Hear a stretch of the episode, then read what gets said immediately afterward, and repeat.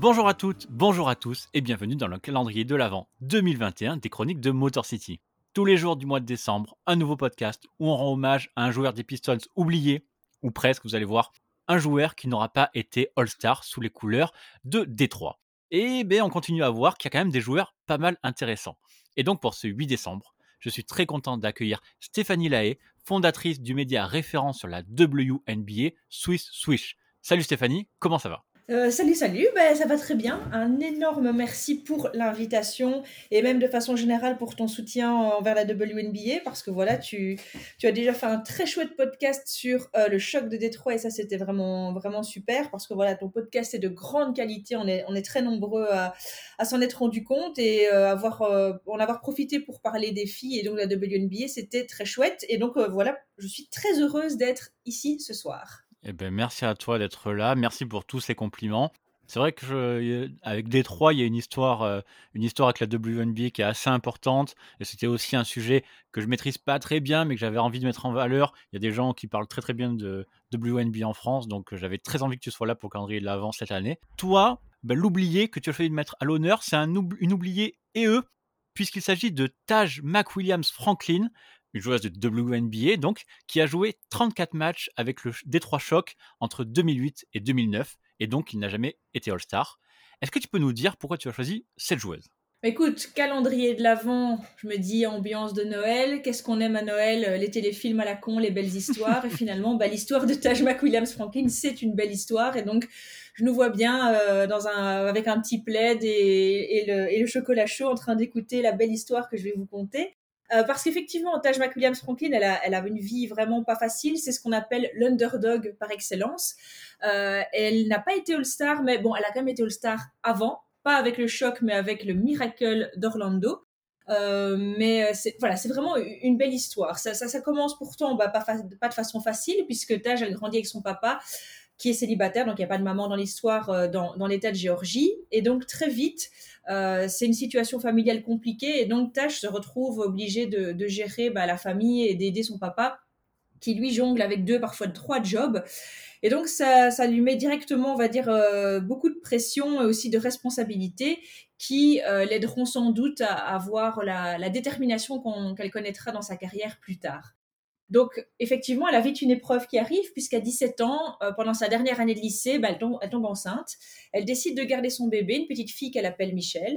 C'est une décision euh, bah, logique, hein, puisque, comme je le disais, elle a, déjà dû assumer des responsabilités depuis, son jeune âge.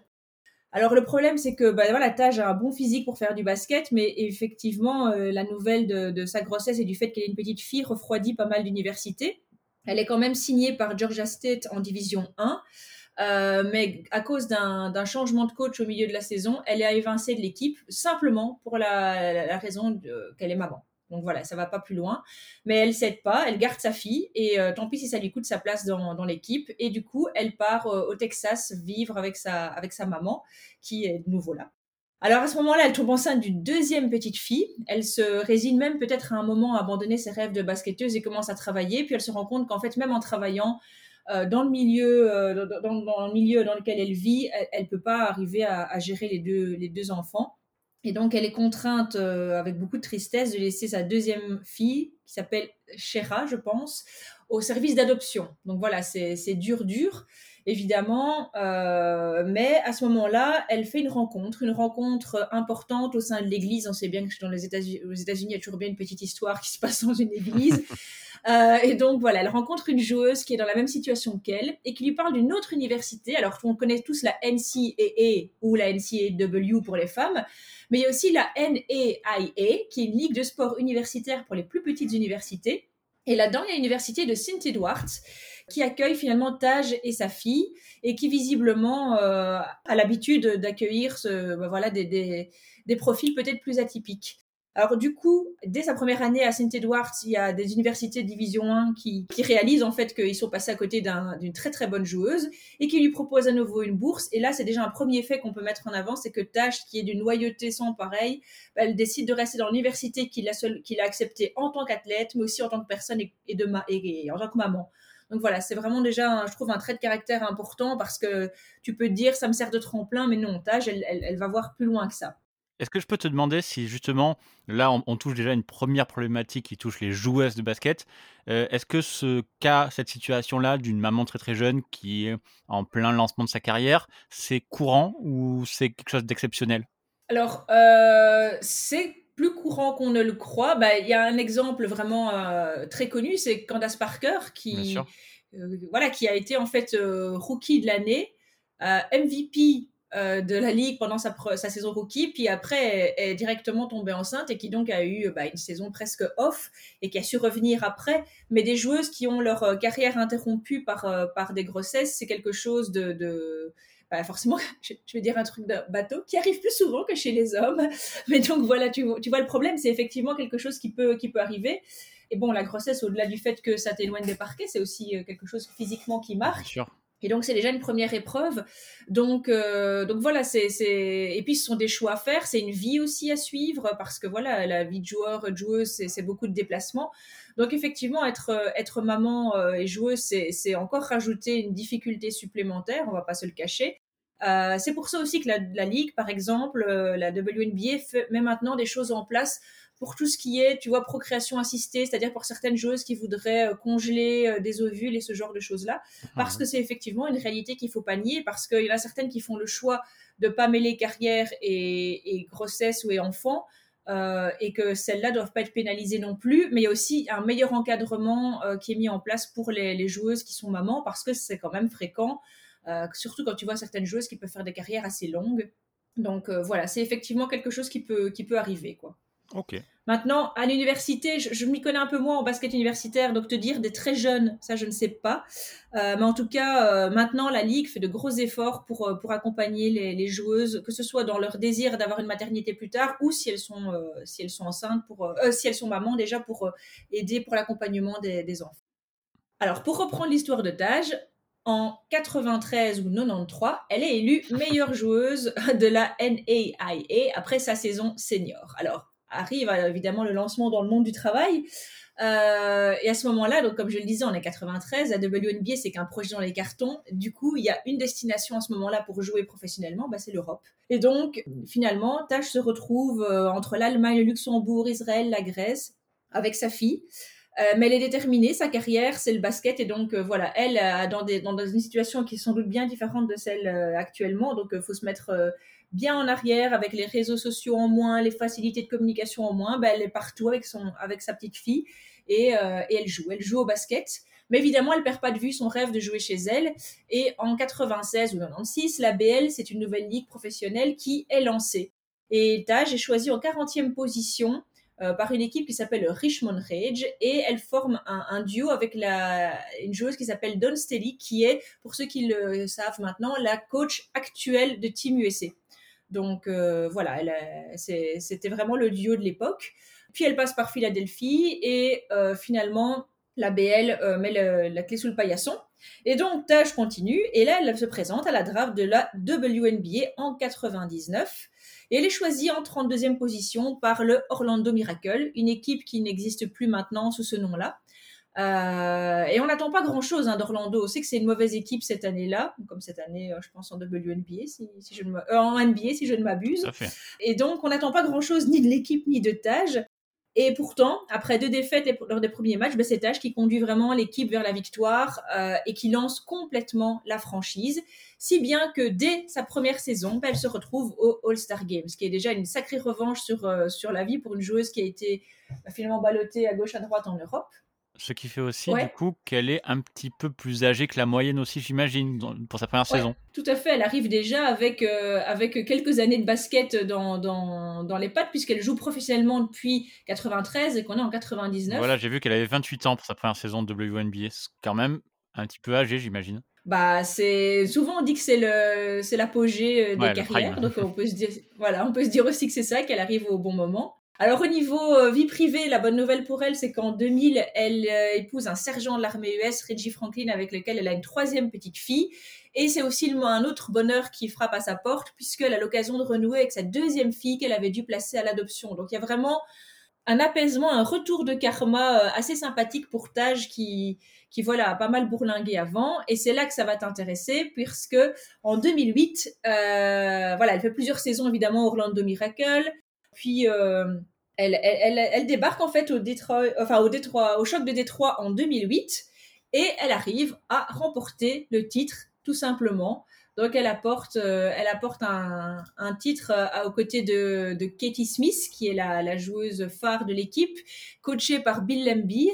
Donc, euh, et c'est face à bah, une, autre, une autre joueuse que vous êtes nombreux à connaître, c'est les, les, finals se jouent face au San Antonio Silver Stars de Becky Hammon, l'actuelle donc assistante coach du Spurs. Et voilà, c'est donc une première saison, enfin un premier titre remporté, finalement dix ans euh, après son entrée dans la ligue. Euh, on dit souvent d'ailleurs que c'est un peu comme Kevin Garnett qui la même année a, gagné avec les Boston Celtics en 2008. Ben voilà, Taj a fait la même chose en WNBA. Une belle histoire. Alors après, elle reste pas très très longtemps à, à Détroit, mais je pense que ça valait quand même la peine de mentionner parce qu'elle n'est pas passée pour euh, pour, pour, pour, cueillir des pâquerettes, hein, donc elle a quand même laissé une empreinte. Euh, puis voilà, en 2011, euh, voilà déjà presque 20 ans que Taj foule les parquets et elle signe à ce moment-là avec les Minnesota Lynx, qui sont vraiment une équipe, euh, si vous connaissez pas la WNBA, c'est une des équipes légendaires de, de la ligue. Et là, il y a les joueuses comme Maya Moore, Lindsay Wallen, Rebecca Brunson, Simone Augustus est coachée par Cheryl Reeve. Et donc, elle devient finalement la cinquième membre du 5 de départ. Et à la clé, bah, c'est un deuxième titre WNBA et puis surtout, là, pour, pour, pour euh, bah, les, les, observateurs, c'est la confirmation que le statut d'outsider qu'on lui avait toujours un peu collé est vraiment relégué aux oubliettes, puisque là, voilà, elle se retrouve avec deux titres, mais en plus, euh, en 2012, à 41 ans, elle devient leader all-time au rebond offensif. Alors, en 2013, sa coéquipière euh, Rebecca Brunson va, la détrôner, mais pendant euh, un an, elle sera meilleure rebondeur, enfin meilleure rebondeuse offensive de la ligue. Elle a six participations au All-Star Game. Enfin bref, c'est vraiment une carrière, une carrière magnifique qui force le respect.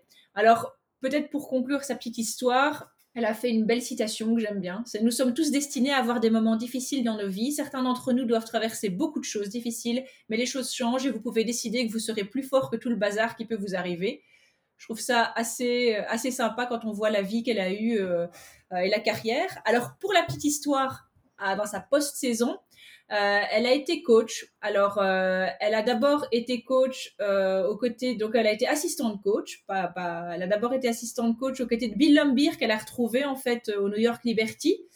Puis ensuite, elle a été à la Boston University. Elle a ensuite été au Dallas Wings où là, elle a même été coach principal en fait, quand, quand le coach, euh, il y a un coach qui a été viré, Fred Williams a été, a été je pense qu'il a démissionné de son poste et euh, elle a pris la relève. Bon, après, ils ont, lui ont préféré Brian Nagler, ce qui est une mauvaise idée parce qu'après, il est parti avec euh, pas mal de fracas.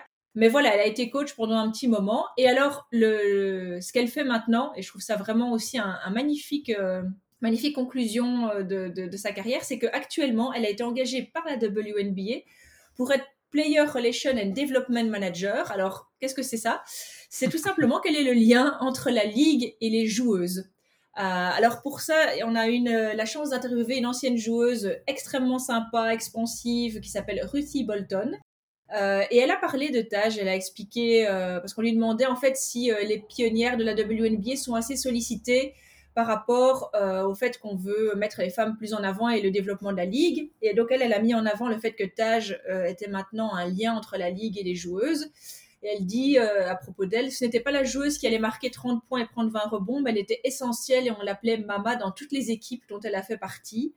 Et, et en fait, son boulot maintenant à Taj McWilliams Franklin, c'est de réduire le fossé, que ce soit financier ou de l'empowerment des, femmes et donc, euh, ils sont vraiment contents de la voir. Euh, et, je pense qu'à nouveau, humainement parlant, elle a quelque chose à apporter et que c'est pour ça qu'elle a ce genre de travail où elle permet vraiment de faire un lien entre la ligue et les joueuses pour pouvoir euh, écouter ce qu'elles ont à dire et pouvoir le mettre en application.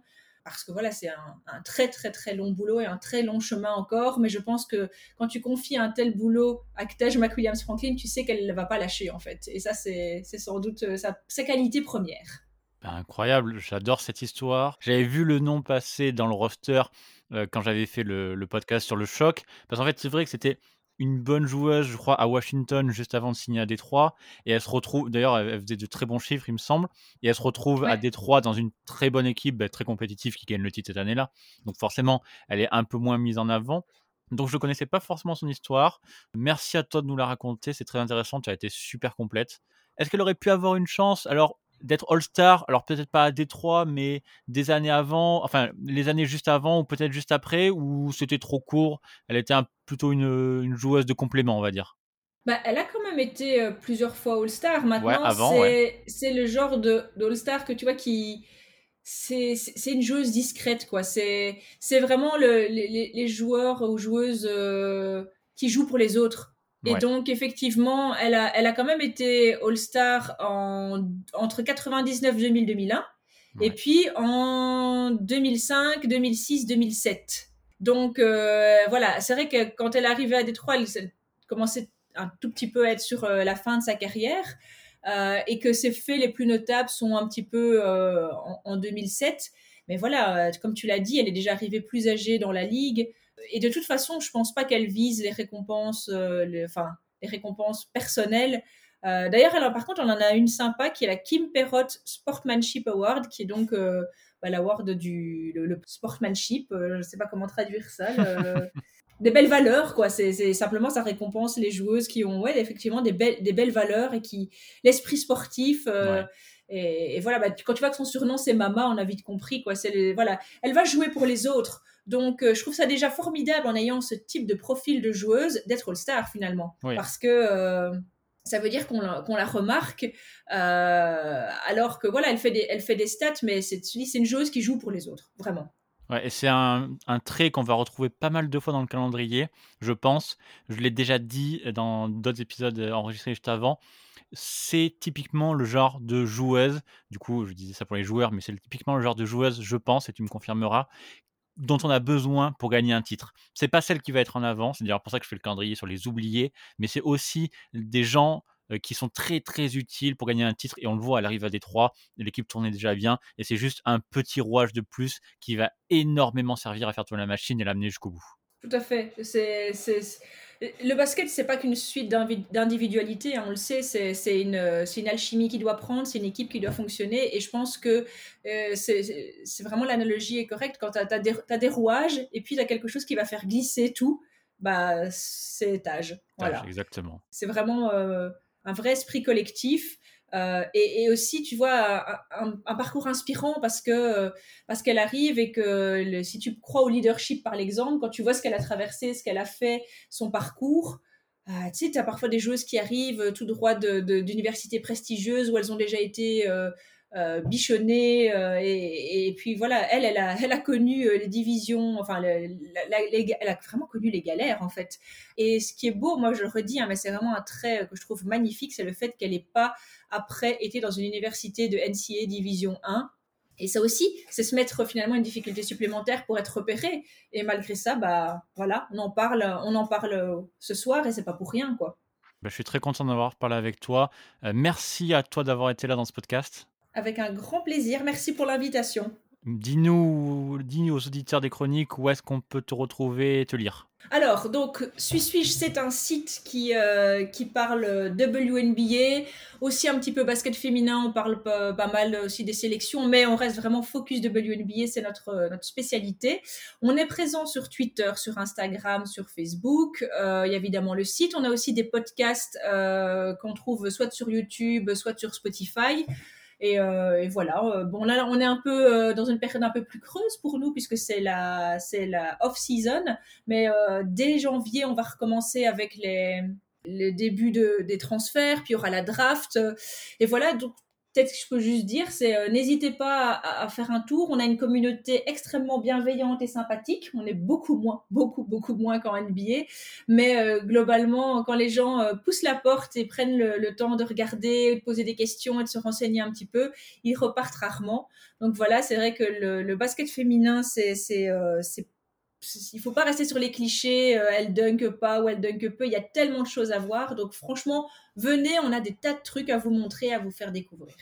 J'espère qu'en 2021, on est passé au-dessus de ça et qu'on s'est rendu compte, notamment avec des acteurs comme vous qui mettaient ça très, très bien en valeur. Je confirme tout ce que tu dis sur la communauté.